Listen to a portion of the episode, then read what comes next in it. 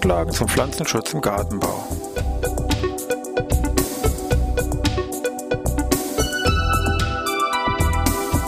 Ein wöchentlicher Podcast der Forschungsanstalt für Gartenbau an der Fachhochschule Weinstefan von und mit Thomas Lohrer.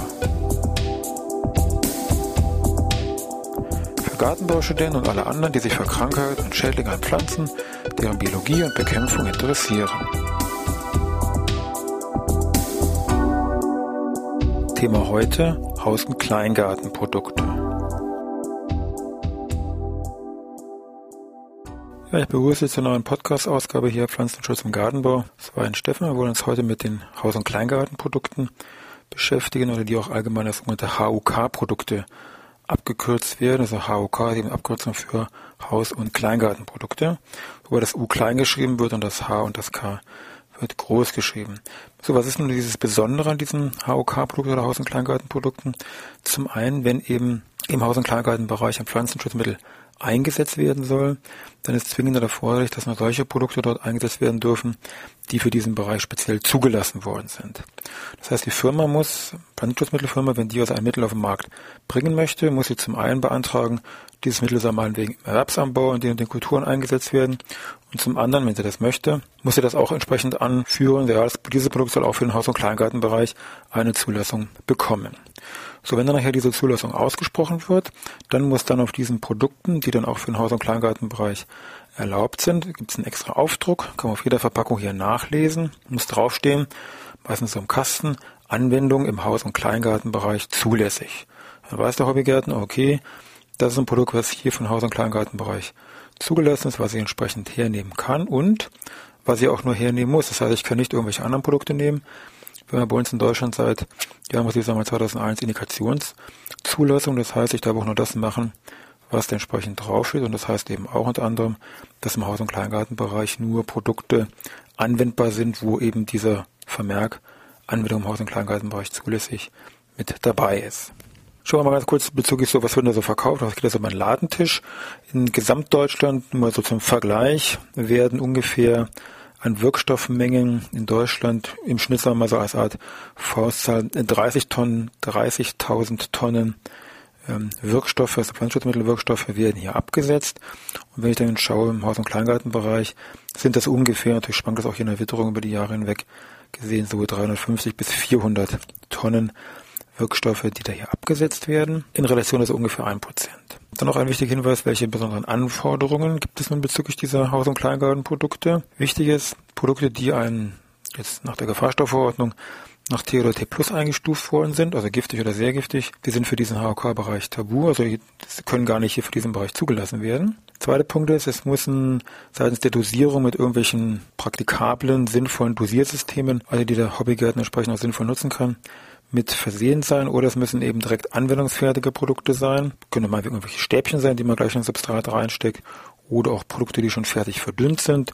Bei manchen taucht dann so ein AF im Namen auch auf, steht eben dann für anwendungsfertig. Das sind also auch Bedingungen, die in so einer Haus- und Kleingarten Zulassung geknüpft sind. Und das dritte ist, die Verpackungsgröße darf auch nicht wieder bis zum Himmel hoch sein, sondern die muss so sein, dass die ungefähr ausreicht für eine Fläche von, ja, ich sag mal 500 Quadratmetern. Gedanke ist der, dass eben die Flasche oder das Produkt, was ich kaufe, innerhalb eines Jahres verbraucht ist, also keine lange Lagerhaltung oder hier auf Halde liegen hier bei diesen Haus- und Kleingartenprodukten gegeben ist. Gut, dann wollen wir gleich mal schauen, was gibt da so an einzelnen Produkten, wie viel gibt es da eigentlich und was ist so beim Verkauf von solchen Haus- und Kleingartenprodukten jetzt für den Verkäufer hier zu beachten.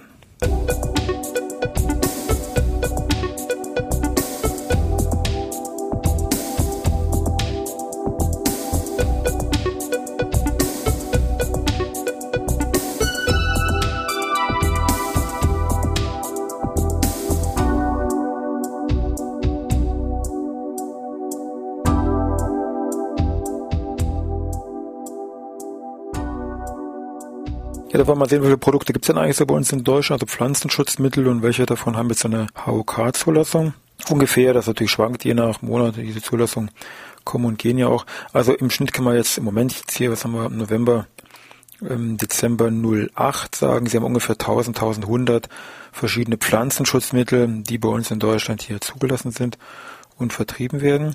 Wenn ich dann schaue von diesen 1000 haben nun eine Zulassung mit einer gewerblichen Nutzung, sind das ungefähr etwas über 900 Produkte. Wenn ich schaue, wie viele von diesen insgesamt jetzt über 1000, 1100 Produkten haben nun eine HOK-Zulassung, ungefähr 500. Das heißt, man kann sagen, fast die Hälfte der Produkte, die in Deutschland zugelassen sind, haben auch oder auch vielleicht nur eine Zulassung im HOK-Bereich. Also da ist der Haus- und Kleingartenbereich mit Sicherheit hier gut aufgestellt. Wenn ich mir diese einzelnen Produkte auch nach Produktgruppen sortiere, kommt dabei raus ungefähr 150 Produkte jeweils Herbizide, Insektizide, also Mittel gegen Unkräuter, Mittel gegen Insekten. Der zweite Pool jeweils mit ungefähr 60 Produkten, Mittel gegen Pilze, also Fungizide und Mittel gegen Milben, speziell Spinnmilben, die Akarizide. Und so der dritte Pool sind dann, dann ungefähr so um die 40 Produkte, jeweils die sogenannten Rodentizide, also Mittel gegen Nagetiere, Stichwort Wülmos, und auch ungefähr 40 Produkte gegen Schnecken.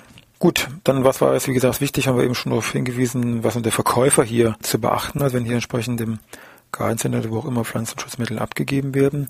Wichtig ist, dass der Verkäufer, also der direkte Verkäufer hinter dieser Pflanzenschutztheke eine entsprechende abgeschlossene Sachkundeprüfung hat, also eine bestandene Sachkundeprüfung nach dieser Sachkundeverordnung. Es reicht nicht, wenn jetzt mal eine Gartencenter Leiter hat, sondern nein, diese Person, die direkt die Beratung und den Verkauf durchführt, muss eben hier eine entsprechende Sachkundeprüfung abgelegt haben.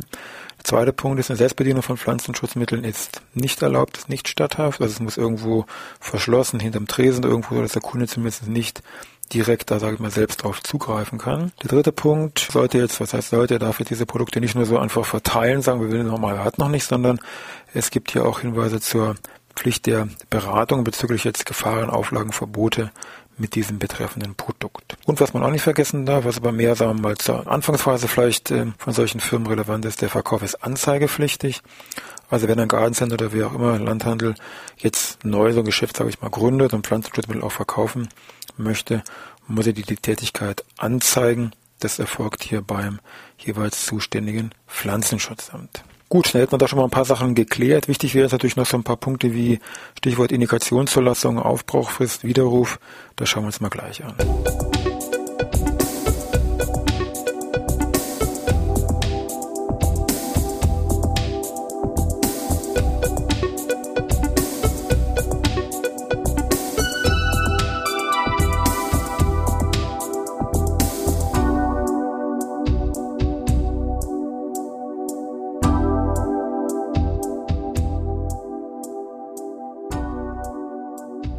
Jetzt nochmal ein paar Hinweise zum Thema Indikationszulassung und Aufbruchfrist bei Pflanzenschutzmitteln, die seitens der Zulassung ruhen bzw. widerrufen worden sind. Also bei der Indikationszulassung ist ganz klar, gilt ja 2001 Pflanzenschutz, Gartenbau, Wirtschaft etc. allgemein Deutschland. Das heißt also auch für den Haus- und Kleingartenbereich gilt sie. Das heißt verkürzt ausgedrückt, binden ist hier ganz klar die Gebrauchsanweisung.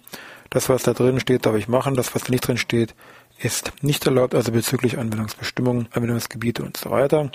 Wenn ich jetzt sagen wir mal Pech habe und die Zulassung ist sehr eng gewählt, dass da meinetwegen steht, darf nur eingesetzt werden zur Bekämpfung von Tripsen, meinetwegen unter Glas oder im Gewächshaus.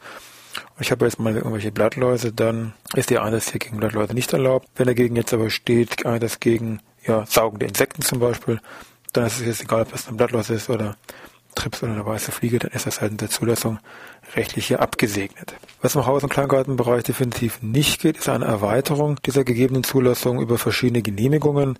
Jetzt, wie man es vom Erwerbsanbau her kennt, mit diesen 18a und 18b Genehmigungen, also fußen auf die entsprechenden Paragraphen. Pflanzenschutzgesetz, das war jetzt einmal angedacht bei der letzten Novelle, Pflanzenschutzgesetz-Novelle, ist aber dann irgendwo doch nicht mit reingenommen worden. Also im Prinzip gleiches Spielchen wie bisher. Haus- und Kleingartenbereich, Gebrauchsanweisung, Thema Ende, keine Erweiterung mehr möglich. Wer übrigens jetzt im Sinne von einer gewissen Abrechnung Pflanzenschutzmittelmaßnahmen durchführt bei Kollegen, Nachbarn, was weiß ich, also hier gegen Entgelt ist nicht im Sinne der Nachbarschaftshilfe, sondern jetzt konkret gegen irgendwelche Abrechnungen, die man da mehrfach im Jahr erstellt, dann besteht ja eine Anzeigepflicht. Man muss also beim Pflanzenschutzamt sich hier entsprechend melden. Die wollen jetzt nicht wissen, ob sie da 30 oder 100 Euro für die Behandlung bekommen haben. Die wollen einfach wissen, wer in ihrem Gebiet hier Pflanzenschutzmaßnahmen durchführt. Also das müssen sie entsprechend dann hier einfach anzeigen, dass sie das einfach machen. Gut, jetzt dieser Punkt Aufbaufrist, wie eben angekündigt. Es ist so, wenn jetzt ein Produkt hat entsprechende Zulassung, wenn diese Zulassung abgelaufen ist, was heißt das dann? Das heißt, der Handel darf das Produkt nicht mehr verkaufen. Das ist Punkt eins. Das heißt, dann steht nicht mehr im Regal, der Kunde kann es dann auch nicht mehr kaufen. Punkt zwei natürlich, wenn jetzt der Kunde das Mittel aber trotzdem noch zu Hause stehen hat, was ist dann? Dann darf er das bis nochmal zwei Jahre nach Abschluss der Zulassung des Jahres dann noch verwenden. Das heißt also, wenn also ein Produkt jetzt im Jahre des 2008 die Zulassung abgelaufen ist, jetzt mal im Prinzip völlig egal, ob jetzt im Januar oder Dezember, rechne ich zwei Jahre drauf, also 2008 plus zwei Jahre ist 2010. Also dann kann ich hier bis zum letzten Tag, also Silvester 2010, dieses Produkt benutzen, wenn es irgendwann im Jahre 2008 die Zulassung abgelaufen ist.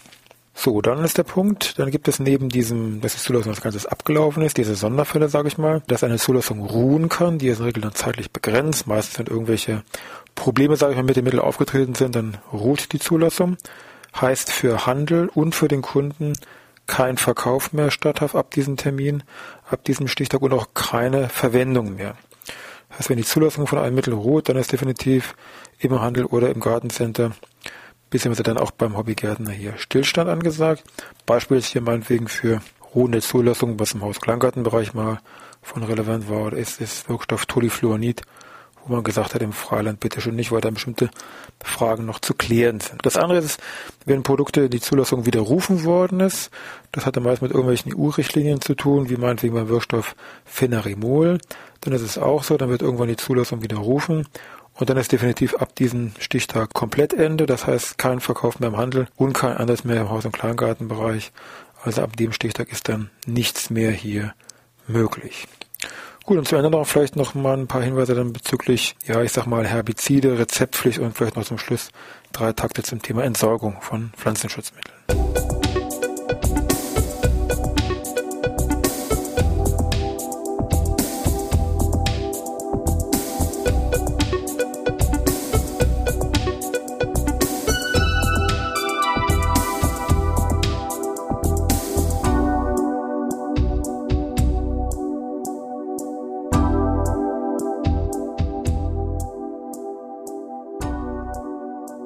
Ja, schauen wir uns zum Schluss mal diesen Aspekt Herbizide, beziehungsweise hier Stichwort Rezeptpflicht und Herbizide an, was sich jetzt dahinter verbirgt beim Einsatz. Wichtig ist erstmal generell auch nach Pflanzenschutzgesetz steht eben drin, wo sind Pflanzenschutzmittel jetzt überhaupt erlaubt, und zwar auf Flächen, die landwirtschaftlich, gärtnerisch oder forstwirtschaftlich genutzt werden. Gut, das ist jetzt ja juristisch definiert. Und in Bayern ist es so, es muss natürlich noch geklärt werden, was ist nun gärtnerisch genutzte Fläche? Das ist in Bayern durch eine entsprechende Bekanntmachung geklärt. Da steht unter anderem drin, die Nutzung muss ja nachhaltig mit Gewinn erfolgen, die Hausgärten und Versuchsanlagen gehören dazu, aber Grünflächen, Außenanlagen und Wege gehören nicht dazu. So. Und das, was hier nicht mit dazu gehört, also wird nicht als gärtnerisch genutzte Fläche angesehen, dürfte man also normalerweise keine Pflanzenschutzmittel einsetzen. Da kann ich mir natürlich, wie so üblich bei Gesetzen ist, ja eine Ausnahmegenehmigung besorgen. Das ist auch in Bayern möglich. So gibt es hier das sogenannte Amt für Landwirtschaft und Forst. Da kann man solche Ausnahmegenehmigungen beantragen und dann bekommt man sie oder man bekommt sie eben entsprechend nicht. Wenn ich sie nicht bekomme, dann kann ich legal hier diese betreffende Maßnahme natürlich auch nicht durchführen. So, und dann gibt es aber noch den Sonderfall jetzt eben bei Herbiziden. Um die geht es ja dann im Wesentlichen, die noch zusätzlich in einer bestimmten Anwendungsverordnung drinstehen, gibt noch eine spezielle Anlage 4. Es stehen verschiedene herbizide Wirkstoffe drin. Relevant von Haus- und Kleingartenbereich ist hier ganz klar der Wirkstoff Glyphosat. Also ich sag mal, alle Roundup-Produkte, das ist das, was sich hier im Wesentlichen namentlich dahinter verbirgt. So, und wenn Sie jetzt eben solch einen genehmigungsbedürftigen Einsatz vorhaben und dafür jetzt ein Herbizid brauchen, müssen Sie, wenn Sie so ein Produkt für diesen Zweck kaufen, auch diese Bescheinigung vorliegen haben und müssen das auch gegenüber dem Verkäufer, sage ich mal entsprechend, ja nicht nur begründen, sondern der Verkäufer besteht hier im Prinzip die Nachweispflicht, dass er sich dafür gewissert hat, dass sie wirklich diese Bescheinigung, diese Ausnahmegenehmigung haben oder vorgelegt haben und wird das in der Regel auch mit einem entsprechenden Vordruck mit Ihnen dann irgendwo abklären. Sie müssen dafür so unterschreiben, dass Sie das für diesen Zweck hernehmen wollen, dass Sie diese Bescheinigung haben oder dass die Bescheinigung vorgelegen hat. Also diese Rezeptpflicht, sage ich mal, betrifft jetzt nur die Produkte, die in dieser Anlage 4 drin sind. Letztendlich sind es diese Glyphosatprodukte und auch nur dann, wenn ich so eben einen ja, genehmigungsbedürftigen Einsatz vorhabe. Also Einsatz auf einer eben gärtnerisch nicht genutzten Fläche, wie eben jetzt hier in Bayern explizit, diese Grünflächen, Außenanlagen und Wege. In Nordrhein-Westfalen mag das wieder ganz anders aussehen. Aber wie gesagt, wir bleiben jetzt mal hier in Bayern. Das Ganze übrigens natürlich Bußgeldbeleg, also wenn Sie sich da nicht dran halten, dann ja, gibt es zu Weihnachten weniger Geschenk, wenn Sie so wollen. Ähm, letzter Punkt, Thema Entsorgung. Noch haben Sie da Ihre ganzen Produkte gekauft, ob nun davon Bayern, Neudorf, Scottstaler Flur oder von Stelle. Irgendwann sind die Flaschen mal leer. Wo geht's jetzt dahin? Das ist eigentlich relativ einfach. Alle Packungen, die jetzt definitiv leer sind und ja, einen grünen Punkt drauf haben, kommen natürlich dann in den gelben Sack einzelne Verpackungen. Wenn kein, kein grüner Punkt drauf ist, kommt ein Hausmüll. Wenn es doch noch irgendwelche Produktreste da drin sind, kann man sagen, gut, wie brauche brauch ich eben in dem Gartenbereich noch auf, keine Frage. Frage eben Stichwort Zulassung, Widerruf von Produkten ruhen der Zulassung. Oder ansonsten kann ich es eben entsorgen. Entsorgen über Stellen, die Haushaltschemikalien, da sind auch denn diese Pflanzenschutzmittel in dem Falle dazu. Entweder bringe ich selber hin oder es gibt auch bei den Gemeinden in der Regel mehrere Sammeltermine, wo dann auch in der Gemeinde dann bestimmte Termine festgesetzt sind, wo jemand kommt, LKW sage ich mal, und dann kann man da diese Pflanzenschutzmittel in Haushaltsmengen natürlich abgeben. Größere Mengen, Stichwort Erwerbsanbau, die natürlich steigen hier nicht ein, die haben dann separate Termine.